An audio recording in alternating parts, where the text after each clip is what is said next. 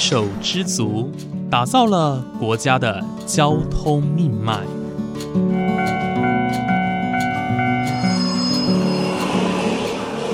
翻山越岭，运送着历史的独家记忆。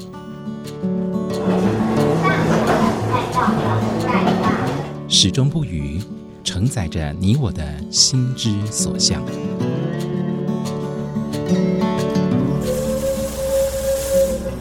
各位旅客您好，欢迎搭乘本班次列车，我是胡浩辰，欢迎来到鬼世界，让我们一起探索铁道文化，感受铁道温度，记录铁道故事。本节目由正声广播公司台中台胡浩辰制作主持，欢迎收听。各位听众朋友，午安！谢谢大家在每个周五的中午十二点钟准时收听，欢迎来到鬼世界，我是主持人胡浩辰。今天浩辰很开心能够来到二水乡哦的源泉社区这边。源泉社区呢，这边有一个很独特的地方哦，叫做源泉文具行。大家其实又有个另外名称哦，叫做源泉故事屋。这边也藏着很多源泉在地的故事哦，等着大家来挖掘。那今天很开心能够邀请到呃源泉故事屋的两位店长哦，陈家瑞店长跟刘幼瑜店长哦，来到节目当中跟大家分享关于这个故事屋，还有我们整个源泉社区的一些故事啊，能够我们先透露给我们知道。那我们马上就欢迎我们的嘉瑞店长，嘉瑞店长好。各位听众朋友，大家好。好，那接下来我们欢迎幼鱼店长。大家好。好，非常开心两位能够来到节目当中跟大家呃分享哦，关于我们源泉故事屋的一些故事本身的故事。那其实提到源泉哦，我们大家都知道源泉在地有一个火车站叫源泉火车站嘛。那源泉火车站其实是吉吉线从二水出发之后进入呃吉吉线支线的第一个车站。那其实这个车站在当地来说算是一个很重要精神指标啦。那想要请问一下两位店长哦，在你们的呃这一段来到源泉上班的这一段时间当中，呃，车站对你们来说有没有一些特别的故事跟意义？我们先请嘉瑞店长回答。呃，源泉车站呢，它其实最早期的一个名字叫做鼻子头驿平牙桃。对对对。对，那其实，在去年的时候是源泉火车站它的一百年生日，是。所以当时呢，我们源泉社区发展协会这里就有帮他进行一场百岁趴。嗯。那当时啊，在地居民有一位居民，他就很热心。他拿出他珍藏超过三四十年的车票给我们，而且每一张车票都保留的非常非常好。那车票上面就写着是从源泉到彰化，因为最早期呢，呃哦，原来这个居民他是考到了彰商，可是他当时并不想念书，因为早期这边交通不方便，他就想，那我就不要去念，我回家务农就好了。可是他的妈妈就很坚持说，不行，你一定要去念书，你考上你就是要去念。所以他就开始了从源泉到彰化这样子的一个通勤的求学过程。嗯，那他把他这三年的车票每一张每一张都保留下来了。他当时把这些车票交给我们做展示的时候，我们很惊喜的就发现说，他每一张车票上面，呃，第一它是硬卡式的，第二呢，它保存的超好的，甚至有一些车票是连号的。是。那我们有问他说：“哎，当初怎么会想要保留这些车票呢？”他说：“他也没有太多的想法，坦白说。可是他当时就想说，他每天要从源泉这个乡下到一个不行的地方，去到彰化，在这样往返的过程中，他也发现到说，其实坐火车的人只有他一个。嗯。有的时候甚至隔了好几十天了，他的车票还是连号的，就根本没有人来这里下车啊。那。在这过程当中，他就慢慢慢累积的说，哦，原来源泉火车站对他来说，他是一个带领他去外面谋生学习的一个驿站。但是他最后最后呢，他还是返乡回来，他现在还也返乡回来在这边工作。是，对，就有一个哦，这个是一个等于他源泉火车站是。送他离开家乡，跟迎接他回来的那个第一道玄关的感觉。对对，我觉得这个故事好温馨哦，超温馨的。我们都很惊讶，说他可以把三年的车票收的厚厚一叠这样子。是，对，因为我们一般套车票可能就哎用完就丢了。对 对，但是因为我觉得有一些细小观察，就是你刚好提到说，它可能连续好几天都是号码就是连号的嘛，车票的号码是连号，就代表说其实圆泉火车站可能进出站的人不多。不过他其实对于某些，尤其像学生或者是没有自己交通工具的人来说，其实这是一个很重要的交通方式。是。那幼宇呢？幼宇有觉得说，你就觉得圆泉火车站对你的感觉，你初次来到圆泉火车站的一些感受是什么？嗯，因为我上一次跟嘉瑞店长，就是我们有一个呃需要去一趟集集去拜访我们的合作伙伴，是，因此呢，我们就我就第一次搭到了这个呃集集支线，然后从源泉车站 B 卡，然后它是一个无人车站，这件事情是呃我以前没有碰过。就是我没有看过无人车站，然后就是要自己刷卡上去，然后自己下来这样。然后我觉得在呃乘坐的过程很像那种小时候要出去郊游的感觉，所以大概是给我的体验感是蛮好的。你有印象从源泉到吉吉的这一段风景景色？呃，你那时候我不知道你有没有印象啦，但是可不可以分享一下你当时看着窗外啊，或者说你搭乘吉吉支线的火车的时候的感受，就是在那一段几十分钟的路程当中。嗯，我觉得就是可以看到那个彰化跟南投这边的风景吧。就是它的景色跟南部跟北部长得又不太一样，比较多是山林跟田间，然后加上我们搭乘的那一天，其实也蛮多游客在车上，所以我就觉得很像去什么校外教学，或是就是出去玩，小朋友出门的那种感觉。这边我可以补充一下哦，就是其实从源泉，源泉这边是平地，对，到吉吉那边是山区。所以一路上面，我们去观察的话，就会发现说，我们是从平地慢慢慢慢进到山区。对。那山再从平原进到山林间的那个过程，你会发现旁边四周铁道周围的植物越来越茂密。嗯。有些植物甚至会打到火车上，啪啪啪啪啪啪啪，会有种我好像在做那种很动漫、卡通动漫的那种小火车探索之旅的感觉。你会想说。啊，这个草撞到火车了没关系吗？嗯，就有这种感觉。是，对。刚刚嘉瑞店长提到一个点，就是因为地形的关系啦，所以我们进入到基地的时候，其实一路上的植被是有在变化的。嗯，对。那从我们旁边是很宽宽阔的平原，会一路到呃比较。树树林蓊郁的那种山林之间的那种感觉哦，其实这个景色是很特别哦。谢谢幼鱼店长跟嘉瑞店长的分享。那刚刚提到说，现在嗯在经营的是源泉故事屋嘛？那源泉故事屋的前身哦，它其实是一间历史很悠久的。呃，源泉文具行哦，那这个源泉文具行呢，是从七零年代，呃，当时的经营者呢就在源泉当地是卖着文具哦，因为过去其实要买文具是要跑到二水市区去的，对当地的学子来说是很不方便的。那现在的文具行其实转身成为一个地方创生的基地哦，那能不能请你们分享一下，就是从源泉文具行到源泉故事屋的这段发展历程，还有啊，你们为什么会选择这个地方作为你们？地方创生的基地，我们先请嘉瑞店长分享一下。嗯，其实啊，会选择在源泉文具行发展成源泉故事屋的原因很简单哎，就是一个村落的记忆集合点在哪里？每一个村落或是每一个小区，它一定有最重要的那个点。在以前叫做干妈店，现在可能变成 Seven 啊或全家这些地方。那至于这个小村落，它人口结构人口的结构复杂，那同时又有两间学校。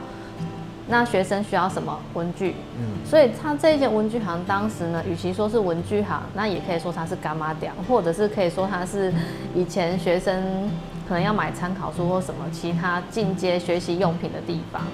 那像这样子一个呃店家，自然而然的它就会变，它就变成了所有这个地区所有的周遭居民，不管大人小孩、男女老幼都会去的一个地方。嗯，也因此，呃。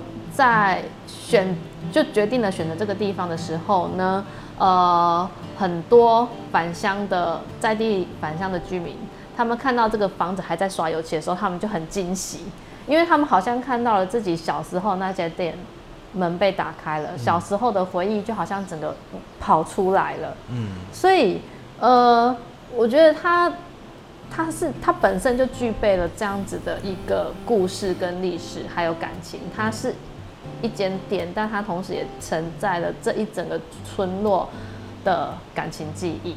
嗯，然后选择它是嗯很适合，再适合不过了。这样，我觉得在在现在的年代当中，很难去真的深刻体会到所谓的一个精神的支柱跟据点。嗯，就像您刚刚提到说，早期可能是干妈店，嗯，或者是说像呃源泉在地，也就是文具行，可能是很多人成长记忆当中的共同的一个交集。嗯，但我觉得现在好像比较难体会到这个，因为可能每个人生活圈不一样，呃，环境也非常的多元哦，所以。现在很难有这种这样的体会。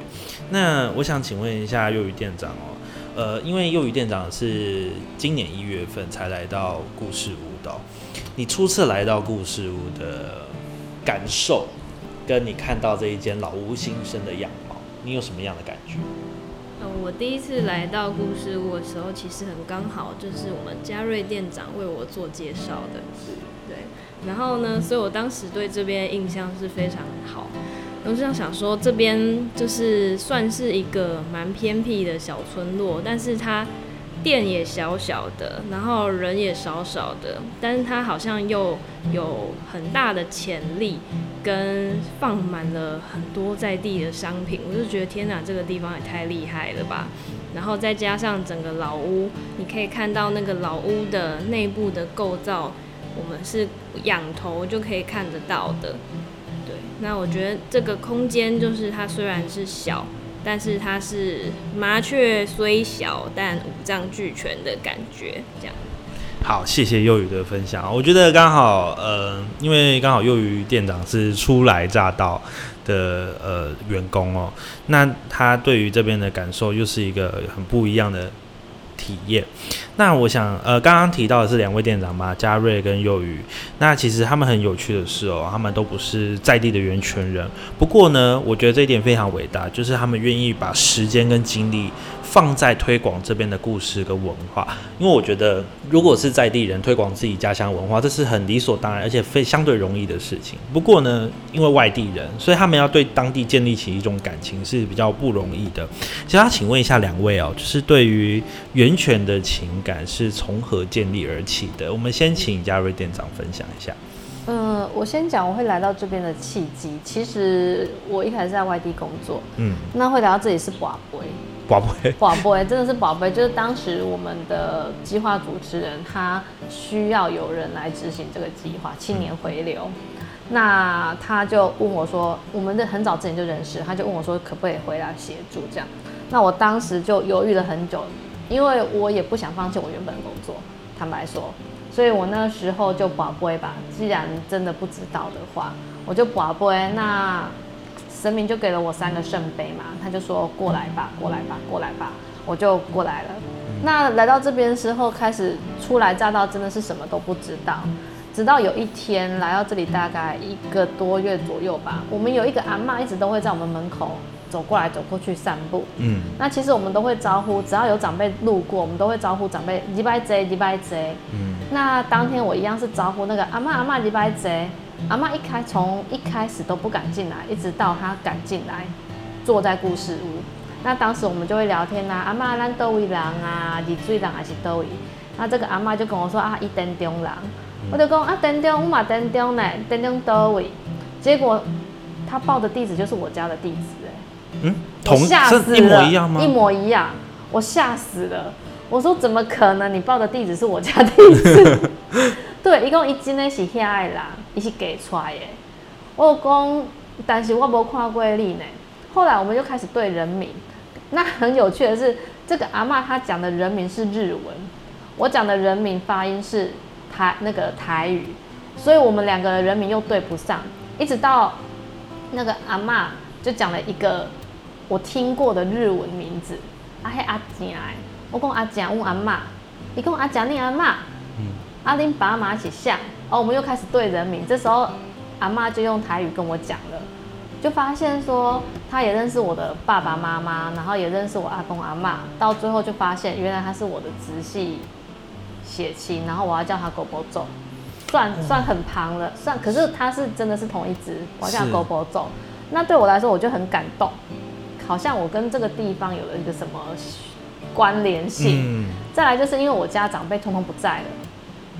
完全都不在，没有半个人在，所以知道我还有一个长辈在的时候，你知道那个感觉多狂喜呀！嗯，是是是，对，是感情是这样子，跟长辈就发现，哎，原来我还有长辈住在这里。哦，所以他是从田中嫁到源泉这里来。对。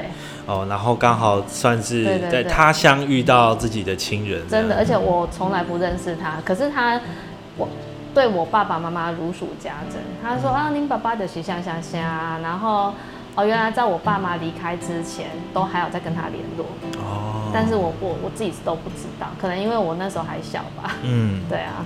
哇，这是一个很很特别的缘分，很特别，而且是神明指示，对对对，来到这里，神明指示，然后就遇到了。对，哇。所以我说圆全圆全应该是圆了一个梦吧，圆了一个人的愿望，然后圆了一个人的梦想。嗯，真的，而且刚好也是找到算是自己的家人嘛，像找到一个自己生命的源头的那种感觉。对对对，真的有。那想要请问一下幼鱼店长哦，因为刚刚有提到说你来到这边一个多月，其实一个多月，老实讲，要对一个地方建立起感情深厚的感情是件不容易的事情。那我觉得就目前你来到这边的感觉。呃，可能跟这边的人相处下来，或者是说你看到这边的景色，还有说你在整个这边的工作环境遇到的所有的游客，这一些让你的感受是什么呢？嗯，我觉得，因为其实我之前就是有来参加过源泉这边办的活动。然后，因为呃，源泉这边在地有一个乐团叫农村武装青年，我是他们的粉丝，对。然后呃，主要也是就是来参加过这边的活动，有喜欢这个地方给人的氛围，然后加上这边的阿公阿妈都很可爱，然后这边的游客目前遇到的也都是很友善，然后就是跟我们的交流互动是。感觉那个情感的交流部分会比在都市的交流来的更深层一点，然后就是我觉得这边人跟人之间的感情比较不像是一般的职场那种，就是处处要小心。对，这边比较像就是人跟人之间的交流，然后再来是因为我过去的工作是呃。在种友善耕作，对，然后，所以我跟土地之间，就是我是很向往回到土地的，因为就是自己是住在都市的人，然后从小就是缺失了大自然的这一块的那种感觉，因此，呃，毕业之后我就是有花了一段时间去学习如何友善耕作啊，然后土地这方面的。事物，然后一直到这边，就是现在在源泉这里，就是又接触到了呃浊水溪这边的黑泥，然后就是我觉得，然后可以听着八宝尊唱歌这样子的场域工作，我觉得非常的开心。这样，我觉得你形容的好棒哦，就是把这边的环境形容的非常的惬意。像刚刚又与电脑提到，这边有非常漂亮的山景，远方，呃，你可以听到八宝镇的流水声，你也可以去呃近距离的去做认识浊水溪的呃黑泥哦，像这边也有那个在黑泥田拔河的那个活动嘛，所以其实源泉这个地方是有非常多的自然环境、人文风情去可以体验的。那其实源泉有那么多故事哦，不不管是关于铁路也好。或是在地的产业，有地方的文化啦。那源泉故事屋其实就像呃，它这个它的名字一样哦，就是把这些故事跟地方特色发扬光大的地方。那能不能分享一下，就是源泉故事屋对于未来的发展，对源泉在地啊，你们有没有一些目标想要推动？我们请嘉瑞店长分享一下。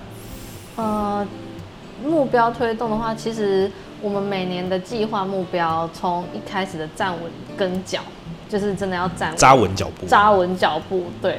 到目前为止，我们正在努力的融入社区。嗯，对，因为毕竟坦白说，我们是外地的，我们户籍没有在这里。对，所以就是我们很努力的在积极的参与社区的活动，嗯，那了解社区居民的一些文化故事，那同时也是希望把我们在地之前已经有盘点出来的人文地产景这些东西，再继续跟大家去做一个发扬光大。就好比刚刚主持人您有提到我们的八宝郡，然后我们这里的林先生庙，其实这些东西在我们在地是非常日常的一个东西。但它虽然日常，但其实很重要。嗯，也就是说，如果我们八宝郡的源头关掉之后，其实整个彰化平原会没有水啊。那这么重要一个东，这么重要的一条河川水利工程，但是我们没有在我们的我自己本人的国小教育或是国中教育是没有学过的，那我会觉得很可惜。